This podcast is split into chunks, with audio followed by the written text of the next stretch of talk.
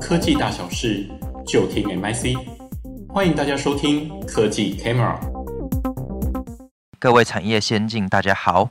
那非常感谢今天大家来到今天我们有关于这个 NWC 二零二二疫后大事的一个分享哦。那我是 NIC 的浩翔。那今天我要跟各位产业先进分享的是我们 NIC 在整个 NWC 今年在整个云端运算还有 AI 相关的一些趋势观测。今年的 NWC 啊，它在整个 AI 相关的展出，其实主要也是以应用面比较多，也就是各家厂商它会去展示出，就是到底我是怎么利用 AI 来解决我的一个问题的。那这些领域啊，其实包含像是电信、制造、医疗、交通、居家、娱乐等，都有出现在这次的展会。那比较值得提的是说，今年其实像是元宇宙或是虚拟实境这样子的一个主题，也是今年 AI 的一个重点应用出现在这次的展会。那跟往年比较不同是，我们其实也看到我后面讲的，随着这个管理浪潮的兴起，其实今年像是可信任 AI 的议题也出现在这次的展会当中，包含像是可解释 AI 或者是道德 AI 等，它其实都有出现在这次的展会当中。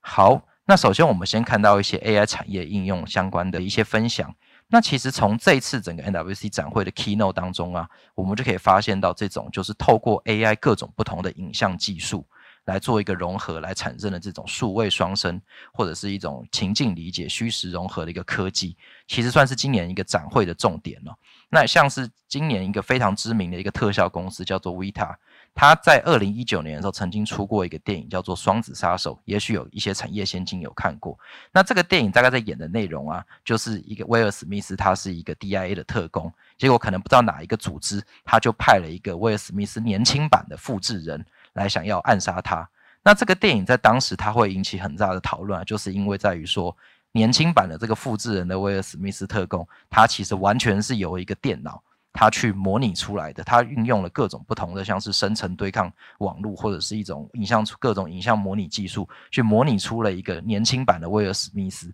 而且非常的真实哦。那维塔的 CEO 在这次的展会当中，他就除了讲述说他怎么去做出这样子的一个。机可乱真的一个威尔史密斯演员以外，他也去讲述说，诶，未来这样子的一个技术，如果我们把它应用在更多产业里面，它可能会为我们的产业带来一个什么样子的改变？那除此之外啊，我们也看到中国移动的 CEO。他在今年其实讲述各种，就是他如何运用 AI 来打造这种虚实科技应用在这次冬季奥运的案例里面。像他们这次就利用 AI 去模拟了一个虚拟人、一个虚拟偶像出来，或者是他们利用 VR 来做这种沉浸式的观赛，以及利用 AI 加 AR 来做一个互动式的舞台表演等等。那刚除了提到的 Vita 跟中国移动以外，这次许多厂商也展出了很多这种就是属于 AI 在于这种情境理解或是虚拟实境的应用上面，像是 HTC，它在过去都是比较以做 VR 的硬体为主，那它在今年就试出它自己的软体元宇宙平台，叫做 Viverse。那用户可以在这个平台上面啊进行像是开会啊或者是协作这样子的企业活动，那它也可以进行像是一些社交、共游等等的这种娱乐活动等等。那像是 SKT，它在这一次的展出也是以整个元宇宙为主哦。首先，它最大的一个主题啊，其实是它在去年的时候推出的一个这个叫做 ETHLAND 的虚拟平台，这个算是韩国版的一个元宇宙平台。它最大的特色是，它号称它在这个平台上面做这个 Avatar，它的整个审美是比较符合我们亚洲人的审美标准的。因为有些人在抱怨说，其他元宇宙平台的这个 Avatar 实在是长得不太好看。那用户在这个平台上面呢，他可以与友人做进行各种不同的交流，就跟前面的 Viverse 很类似。那除此之外啊，SKT 电信还在这次现场展出了像是以 VR 体验的这种 3D 虚拟演唱会，甚至它以 VR 结合这种像是游乐设施的一个装置来做这种 4D 的一个元宇宙体验了。除此之外，法国电信 Orange 它也展示了这次它结合就是微软它这个 HoloLens 2加上它自己 5G 的技术。来做出这种就是虚拟混合实境的一个解决方案哦。它这个混合方案其实是可以 to B 也可以 to C 的。那 to B 的部分呢，它可以做这种就是，比如说你的员工之间都带上这个 VR 之后，它就可以进入一个虚拟的会议室当中做各种不同的协作，包含像是医疗手术啊，或者是机械维修，那也可以做一些建筑设计等等。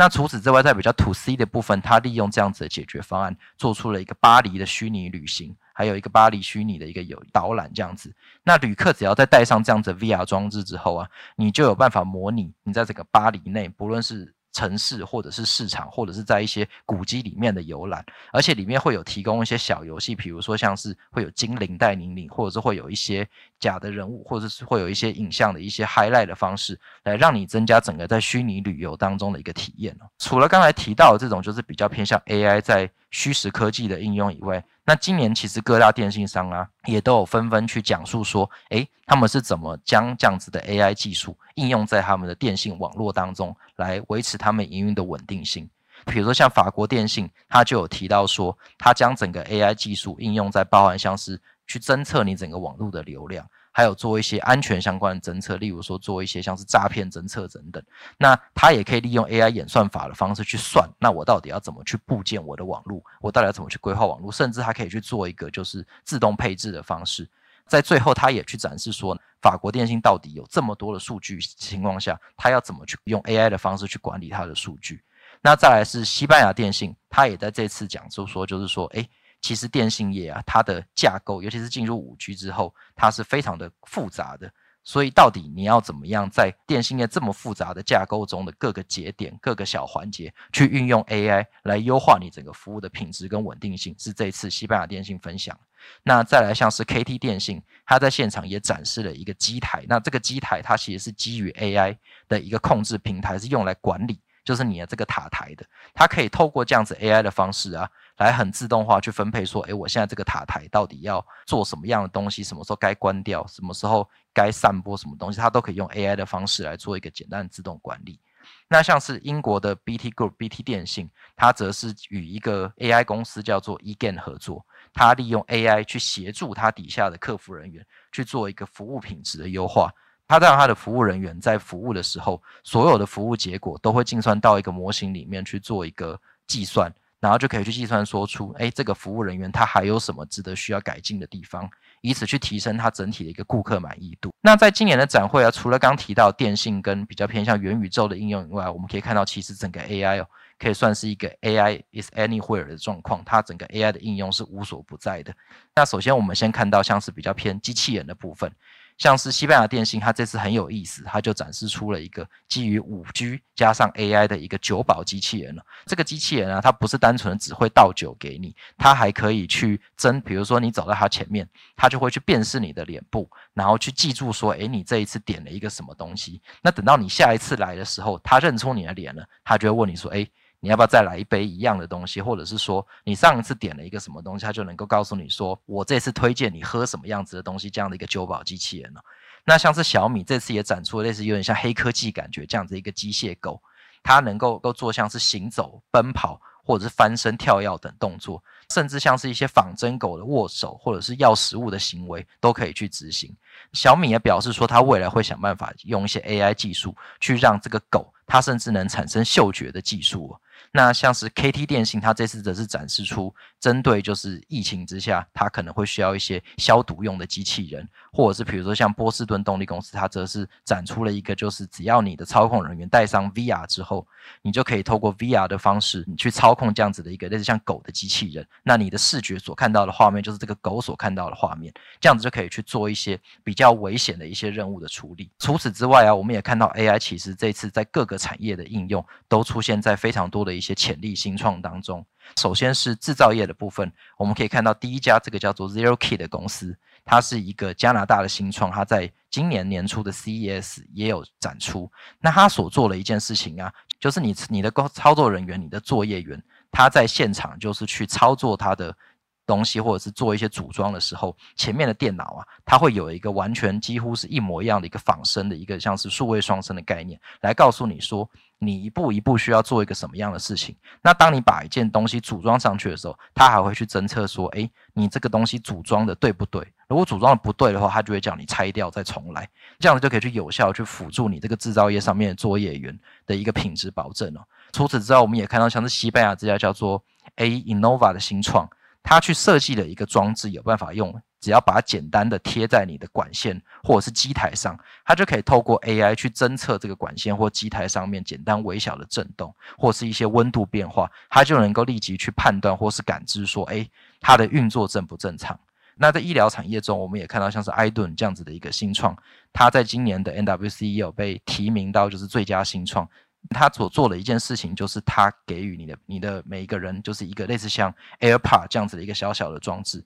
你只要带上 AirPod 这样子的一个装置之后，它就能够去接收你的一些脑波的一些微幅变动，借此去辨识说，诶，你可能一些你的情绪状态，还有一些心理健康的状态，然后再透过手机的方式来告诉你这样整体的一个结果。那除此之外，我们也看到像法国新创 Ramingo 它推出了一个就是有点像牙刷的一个小型摄影机装置。那使用者啊，只要把它伸进你的嘴巴当中，它就可以马上去做拍照，而且它的拍照是有办法，就是说，比如说你这一次拍是拍下排的臼齿，下一次拍可能是拍上排的门牙，然后用这样子拼贴的方式，就可以去判断说，诶，你一整嘴牙到底整体的健康状况是怎样？那如果是比较糟糕状况牙，它也会告诉你说，诶。你这个需要去做找医生做处理，或者是需要去想办法去去把它刷干净等等的一些提示，去告诉你整体的你的口腔的健康状况。那在交通、居家以及娱乐产业的一些应用上面，我们可以看到，在交通来说，像韩国有一家新创，它叫做 Nota AI，那它的特色是它可以以非常高精度的一个影像辨识技术来侦测一些像是塞车或者是辨识行人。然后甚至还可以做一些车位相关政策的一个解决方案，来帮你做一个交通的疏导。那它更厉害的地方是在于说啊，因为韩国其实他们冬天是会下雪的，所以它有办法做到说这样子的一个辨识，即使今天是在一个大雪的状况下，它也可以清楚的去辨识说，就是我现场的这些车子到底是卡车还是汽车，是一个什么样的车子，而且做一个很快速的计算数量，就可以马上的辨识出来哦。那在居家的部分呢，其实我们也可以看到，就是像是中兴通讯。它其实过去有名的一直是它的这种智慧的居家镜头，那它这次的居家镜头就有去获得这个 NWC 这样子的一个一个最佳智慧装置奖。那它的特色除了就是可以结合它其他就是中兴通讯的其他的一些智慧居家相关的装置以外，它还可以利用 AI 的演算法去做出说，即使今天我在几乎是完全全关灯的情况下，我也能用演算法去算出说，诶，前面的这个影像。它到底是长什么样子，让你透过手机也可以看得很清楚。所以这样子，你家里如果万一是全关灯遭小偷的情况下，也可以马上的发现。那再来娱乐的部分，今年韩国有一家新创叫做 Killian，它其实在今年年初的 CES 二零二零二二，其实就有得到一个最佳的软体跟 APP 新创奖。那他所做的一的事情啊，就是利用这种最新的。类似像 Deepfake 还有这种 GAN 的生成网络技术，来做到一个二 D 转三 D，或者是做到一个像是人脸影像合成，或者是语音唇形同步的技术。像上面的这个图啊，它其实是韩国有名的一个电影，叫做《寄生上流》。那它这个图就是展示说，它同一个演员在讲不同语语言的时候，它能够让它的唇形就是显示这种语言它应该讲的话，而不是像我们传统在电视上看到说，诶。虽然说我换了一个语言配音，但是演员在电视中讲，可能还是讲他原始语言的那个口型。那除此之外，我们可以看到还有做这种动态的人脸影像合成，它可以由左边这个人的人脸加上三个人的人脸来做一个假设 A 加 B 的一个状况会出现一个什么样的人脸，而且是可以有移动的，不会失真的状况。好。那在讲完一些 AI 比较偏向产业应用之后啊，这一次其实如同我前面所说，在这次的 NWC 当中，我们可以看到说，就是 AI 的它整个可信任跟道德相关的议题，其实比过往更为重要。那这个其实我们可以从今年整个展会的论坛中，我们看到其实有五场。像有就是这种 AI 或者是道德相关的主题论坛，那这个在历年比起来当中啊，其实是最高的，所以就可以看到说，其实在进入整个今年之后，AI 相 AI 相关的这种议题，将会是未来很多厂商所面临的一个挑战。除此之外，其实在一些企业，像是几个主要的电信商，他们在谈他们的 AI 应用的时候，其实他们在后来，他们也都有去谈到说，就是一些电信商他在未来导入 AI 的时候，可能会面临到的一些相关议题的挑战。例如像 BT 电信，它就有提到说，其实 AI 即使再聪明，但是你的数据本身其实可能就有存在很多巨大的偏差。这些数据本身可能它对于一些性别、种族就带有一定程度的统计上的一些偏见。所以说，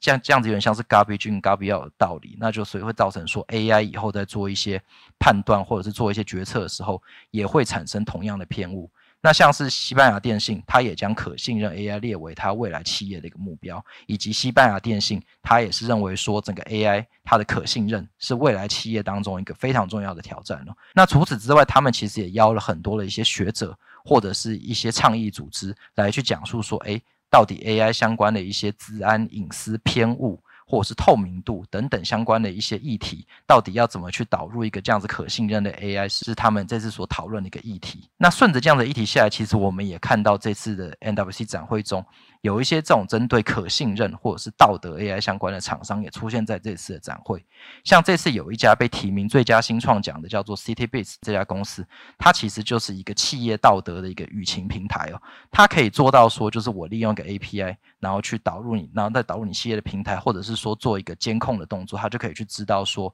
针对一些比较当前敏感的议题，像是性别平等，或是移民议题，或是一些环保，或是一些疫情相关的资讯的，是不是假讯息等等，它都可以透过一些相关的舆情监控的方式，去知道说，就是我的企业到底有没有去维持住这个社会企业责任。那除此之外，像是这家 Mobley AI，那其实它在做的就是一个将数据去识别化的一个平台。它利用它的演算法，让很多企业在收集了这个数据之后，它可以把它做一个去识别化，也就是让它去个资化。那这样子就可以避免，就是说企业的数据外流，或是遭到有心人士的应用。这样子的一个平台，其实它也非常符合近年其实欧盟对于整个个资法释出这个 GDPR 法规的一个相关的监管了。除此之外，我们也看到有一些厂商，他做出了这种可解释的 AI 平台，这叫做 XPAI。那他做的方式就是说，我今天有一个平台，我只要把我的原始数据跟我所使用的演算法输入进去之后，诶，我就能够。去马上透过各种不同的参数去看到说，